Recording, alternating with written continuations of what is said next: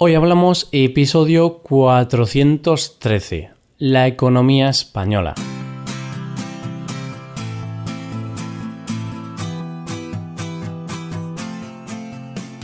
Bienvenido a Hoy Hablamos, el podcast para aprender español cada día. Ya lo sabes, publicamos nuestro podcast de lunes a viernes. Puedes escucharlo en iTunes, en Android o en nuestra página web. Recuerda que los suscriptores premium pueden acceder a la transcripción completa del audio y a una hoja con ejercicios para trabajar vocabulario y expresiones. Hazte suscriptor premium en hoyhablamos.com. Buenos días, queridos oyentes. ¿Cómo estáis? Yo estoy genial. He vuelto de unas mini vacaciones y vengo con las pilas recargadas para hablarte de un nuevo tema del mes. Este mes vamos a hablar de la economía española, un tema sugerido y votado por los suscriptores premium. Ya sabes que los suscriptores premium podéis enviar temas y votarlos y los temas más votados son los que hacemos en este podcast. Uno de los temas enviados ha sido hablar de la economía española y nos ha parecido un tema muy interesante. Así que hemos decidido dedicar el tema del mes a la economía. Hoy vamos a hablar un poco en general de la economía en España y los próximos lunes de este mes hablaremos más concretamente de ciertas partes de la economía. Hoy hablamos de la economía española.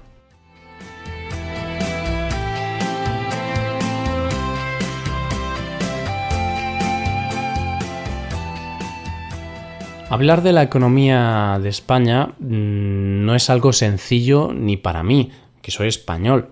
No soy un experto en economía, pero es un tema que me interesa, así que espero hacer un buen resumen de nuestro país. Hay que ser realistas y decir que la economía española ha dado un giro importante en los últimos 10 años.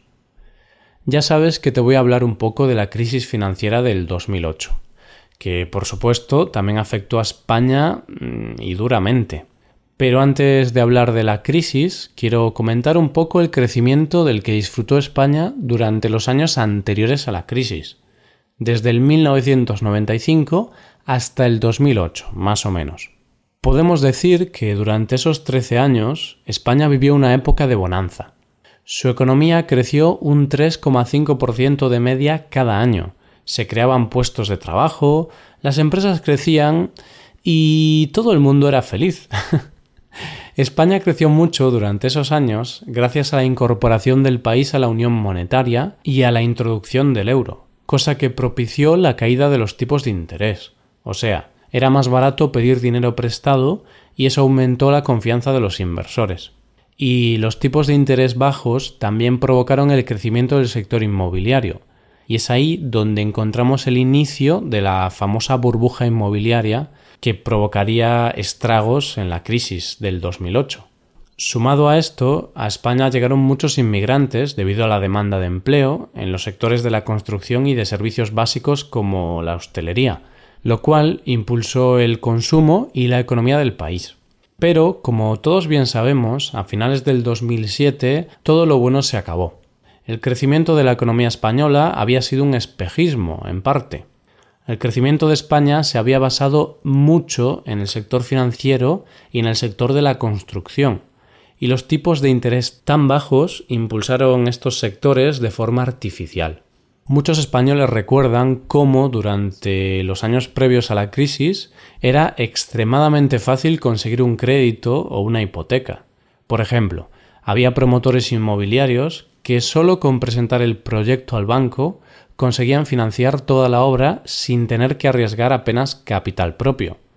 Otro claro ejemplo fueron las personas o familias con ingresos bajos que conseguían hipotecas donde les financiaban el 100% del inmueble. Aunque esto a priori pueda parecer positivo, en realidad provocó lo que algunos llaman vivir por encima de nuestras posibilidades. O sea, gente y empresarios que en condiciones normales no hubiesen recibido un préstamo, en este contexto de crecimiento y tipos de interés bajos, los bancos ponían menos pegas para prestar el dinero. Y eso fue una burbuja y una bomba que acabó explotando en el 2008. Así pues, con la crisis financiera, el consumo comenzó a descender drásticamente. El grifo crediticio se cerró y las empresas comenzaron a tener problemas de dinero, ya que no podían pedir créditos, por lo que muchas empresas cerraron. Poco a poco, empresas cerraban y el desempleo comenzaba a aumentar. Así hasta llegar al año 2012, donde la economía de España tocó fondo. No podíamos estar peor, creo yo. España acabó 2012 con un desempleo del 26%, señal inequívoca de que esta era una de las peores crisis del último siglo. A partir de ese año, poco a poco, España se ha ido recuperando, pero lejos quedan esos años previos a la crisis, donde apenas había paro y donde el dinero no era un problema. Así, en menos de cinco minutos podemos resumir los últimos 20 años de la economía española. Sin embargo, no he hablado mucho de los sectores más importantes de nuestro país. Te he comentado que en los años de bonanza el sector de la construcción y el sector financiero fueron muy importantes. Pero claro, fueron algo así como regalos envenenados. Hicieron crecer mucho a España hasta el 2008 pero también fueron el principal motivo de la crisis y los años tan malos que se sucedieron tras el 2008. El sector servicios es el sector más importante de nuestro país y el que más ha crecido después de la crisis. En 2008 aportaba 703.051 millones de euros al país, un 63% del PIB. Ocho años después, con una crisis y una recuperación de por medio, su peso en la economía española crece al 67,2%, hasta los 748.911 millones. En el sector servicios, el turismo es muy importante. Ya hemos comentado en alguna ocasión que aproximadamente el 15% del PIB se debe al turismo. De hecho, el empleo se dispara en ciertas temporadas, como en Semana Santa, en verano o en Navidad, debido a la importancia de la hostelería y del comercio. Pero esto también tiene una lectura negativa, porque el empleo vinculado a estos sectores es un poco precario y sufre mucha estacionalidad, por lo que un país no puede depender solo de hostelería o comercios para prosperar. Por otro lado, aunque el sector servicios ha crecido bastante, otros sectores han perdido terreno después de la crisis. El sector de la industria ha menguado tras la crisis, pues en el 2008 representaba el 20% del PIB, pero ahora representa el 16%. Este sector es dominado por el sector textil, donde tenemos a la empresa Inditex como buen ejemplo, y también son importantes el procesamiento industrial de alimentos, el hierro y el acero, así como la maquinaria naval y la ingeniería. Otro sector que ya no es tan importante en el país es el de la construcción, pues mientras en el 2008 representaba el 10% del PIB, ahora ha caído la mitad, representando el 5% del PIB. También podemos mencionar la agricultura, pero ya en el 2008 no era muy importante y sigue representando el 2,3% de la producción. España produce trigo, remolacha azucarera, cebada, tomates, aceitunas, cítricos, uvas y corcho. El ganado porcino y ovino representan respectivamente un 41% y un 28% de la producción de ganado total. El país es el mayor productor de aceite de oliva del mundo y el tercero de vino. También es uno de los mayores productores de naranjas y fresas en el mundo. Ahora, los retos que tiene España por delante son seguir mejorando su economía y desarrollar el sector tecnológico e industrial para intentar dejar de depender tanto del sector servicios tradicional. Otro reto es la disminución del desempleo, pues el Banco de España estima que en el 2020 el desempleo bajará hasta el 10,7%.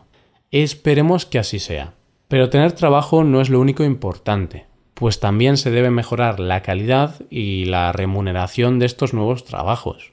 Es impactante que un tercio de los asalariados perciban como máximo 707 euros al mes. Además, el 20% de los empleados trabaja con contratos temporales. De manera general, podemos decir que estos 10 años post-crisis han tenido un impacto negativo en las condiciones de vida de los españoles y han aumentado las desigualdades. Por eso, en los próximos años es importante cambiar esto. Y hasta aquí el episodio de hoy. ¿Qué te parece la economía española? Puedes dejar un comentario en nuestra web con tus impresiones y también puedes hablarnos un poco de la economía de tu país. Muchas gracias por escucharnos, que sois todos majísimos. Por último, te recuerdo que puedes ver la transcripción completa y una hoja de ejercicios para trabajar vocabulario y expresiones en nuestra página web. Ese contenido solo está disponible para suscriptores premium hazte suscriptor premium en nuestra web hoyhablamos.com. Nos vemos mañana con un episodio de Cultura Española. Muchas gracias por todo. Pasa un buen día. Hasta mañana.